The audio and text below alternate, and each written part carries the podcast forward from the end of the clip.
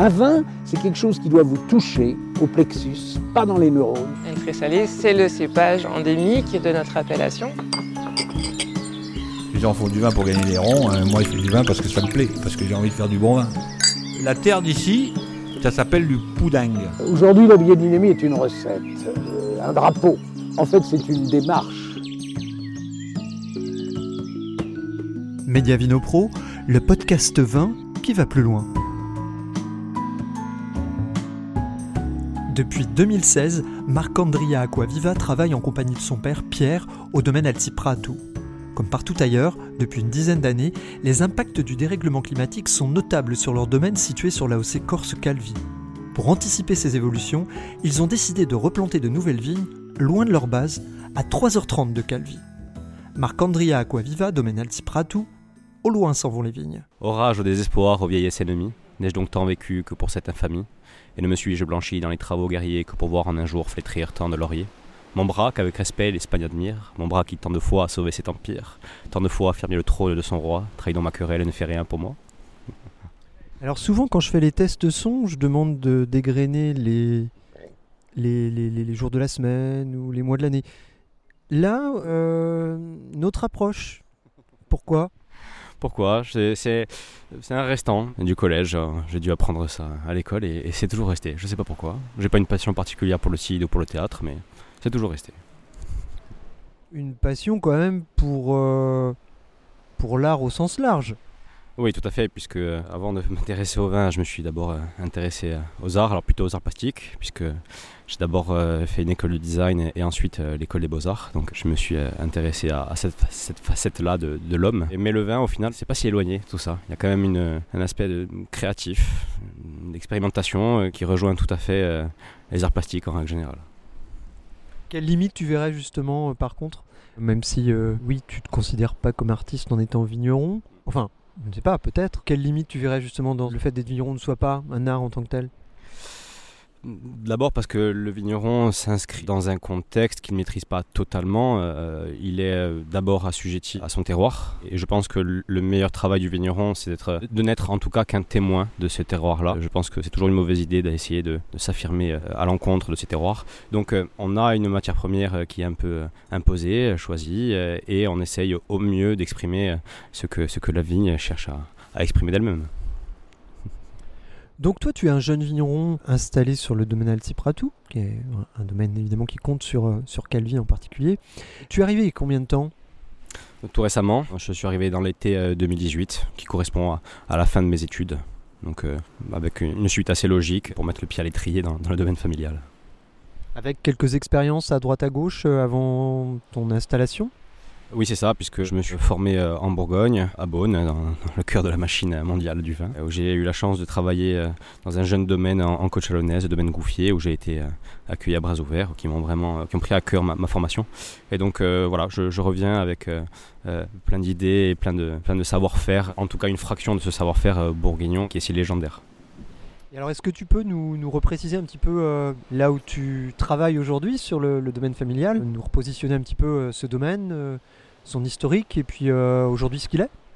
Alors, moi je suis la troisième génération euh, de vignerons. C'est un domaine qui a vu le jour euh, dans les années 60, euh, qui a été créé à l'époque par mon grand-père. Le domaine aujourd'hui fait euh, 48 hectares. On est majoritairement des producteurs de rouge. On est en troisième année conversion bio, labellisé HVE. Voilà, dans, dans- un contexte, je dirais, d'évolution des vins corses assez favorable, puisque la Corse connaît un bel essor depuis une 15-20 ans, euh, qui a été initié par la génération précédente.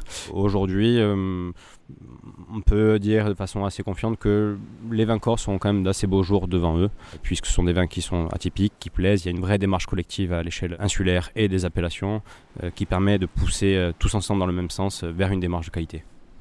Et tu fais partie de la, un petit peu de la nouvelle génération de, vignerons sur Calvi en particulier. Vous êtes nombreux dans, avec un profil un petit peu similaire au tien et avec oui peut-être un nouveau regard sur cette appellation et puis l'envie d'aller un peu plus loin.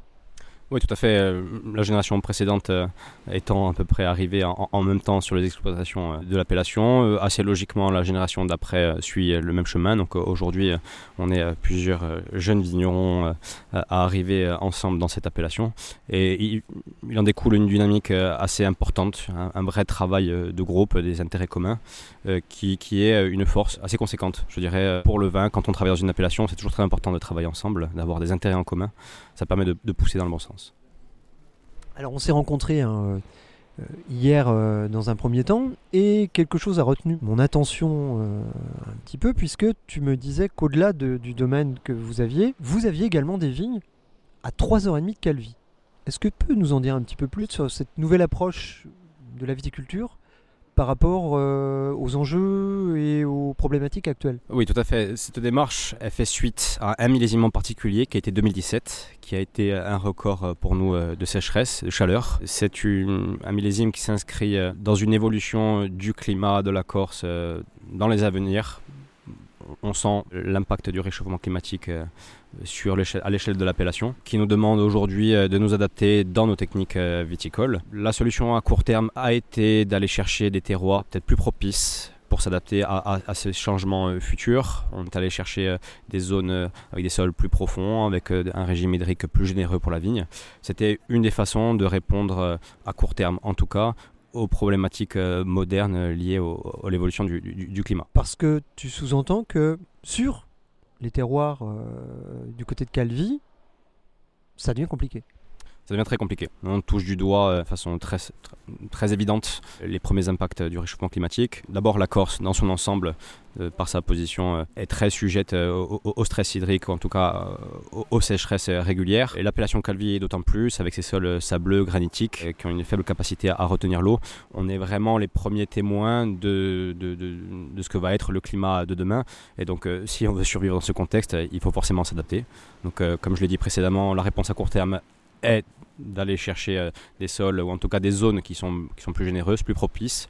Et puis euh, sur le moyen terme et le long terme, une vraie réadaptation, une vraie remise en question euh, quant à nos systèmes culturels, savoir comment est-ce qu'on peut répondre à ces nouvelles problématiques, problématiques du futur, en changeant nos techniques à l'avenir. Et ces problématiques à traiter, elles sont demain ou elles sont aujourd'hui déjà obligatoirement, enfin, on doit les traiter dès aujourd'hui? Elles sont même d'hier, je dirais.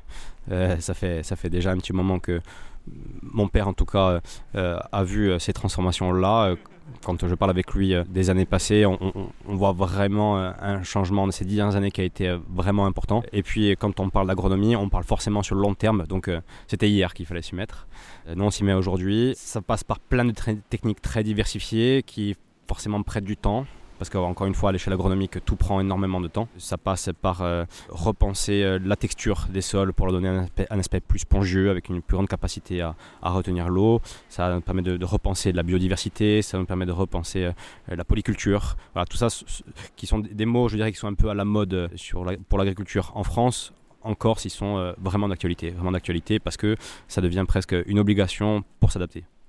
Est-ce que les des cépages aussi sont plus adaptés que d'autres ne l'étaient par le passé? Alors oui, euh, choisir les bons cépages, c'est un des leviers euh, qui va nous permettre d'être mieux adaptés aux conditions de demain.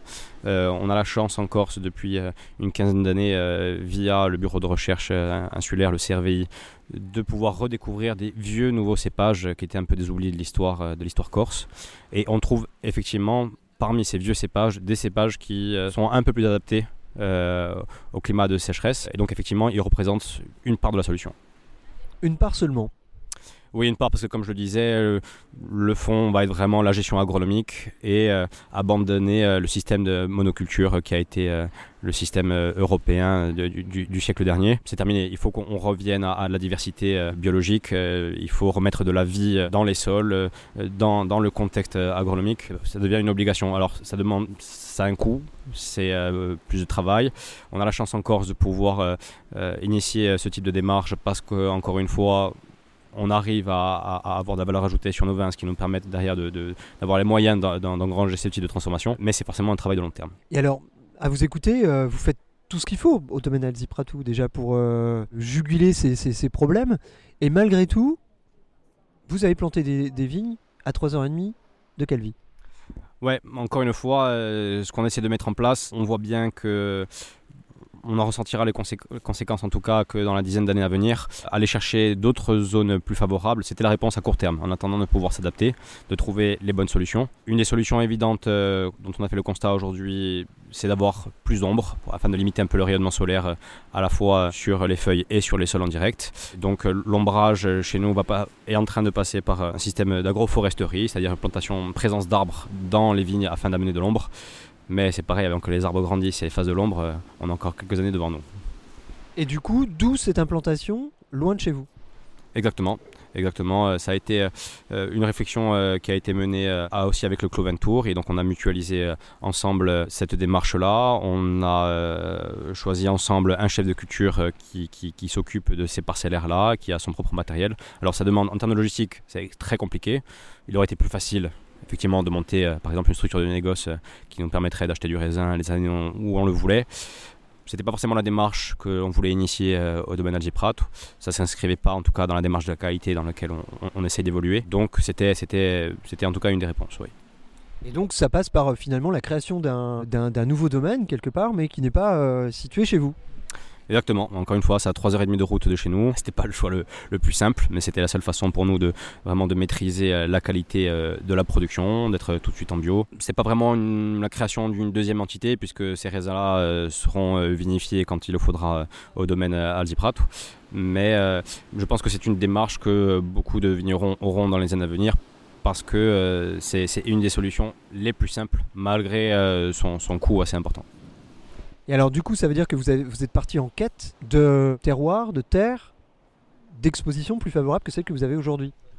Oui, tout à fait. On avait euh, deux choix. Une des premières réflexions était de chercher peut-être un peu plus d'altitude, mais c'est compliqué en Corse euh, dû euh, au contexte géographique. La Corse a, beaucoup de relief. Dès que vous montez un peu en altitude, vous n'avez plus de profondeur de sol assez importante pour pouvoir cultiver de la vigne.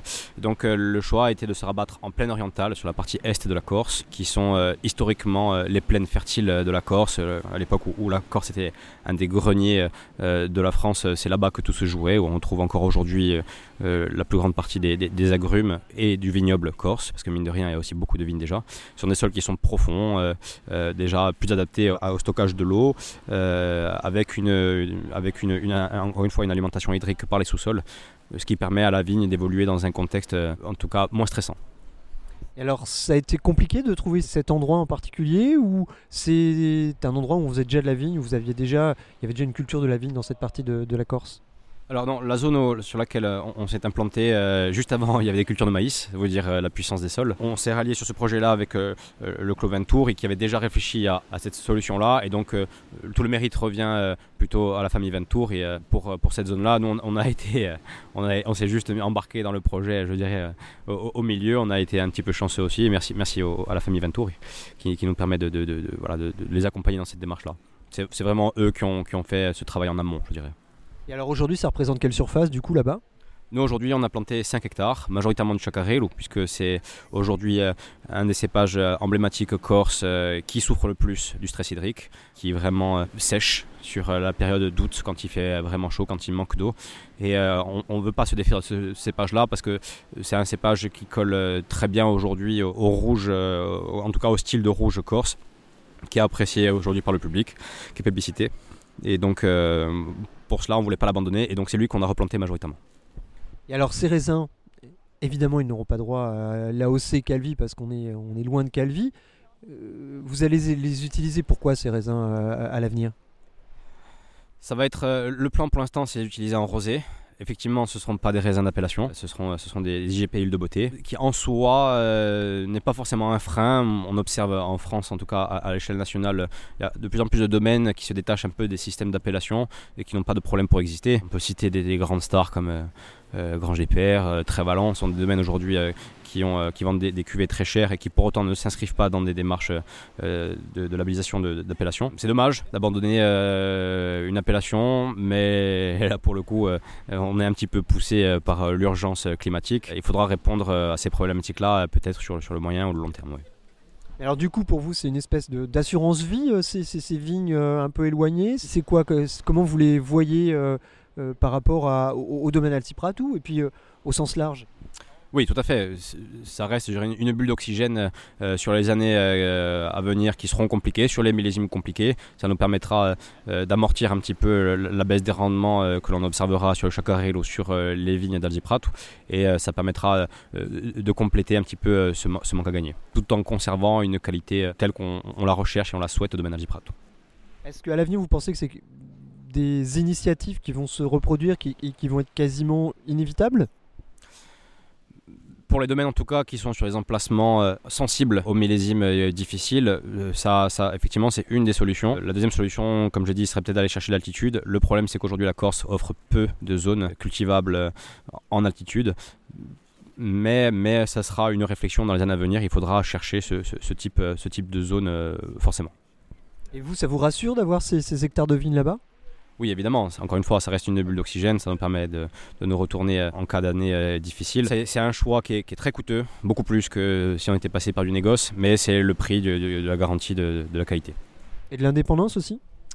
Oui, bien évidemment, puisqu'on on est, maître, on est maître de tout. Ça nous permet effectivement de garder euh, un style, en tout cas une signature, telle qu'on essaie de la construire au domaine Prato. Oui.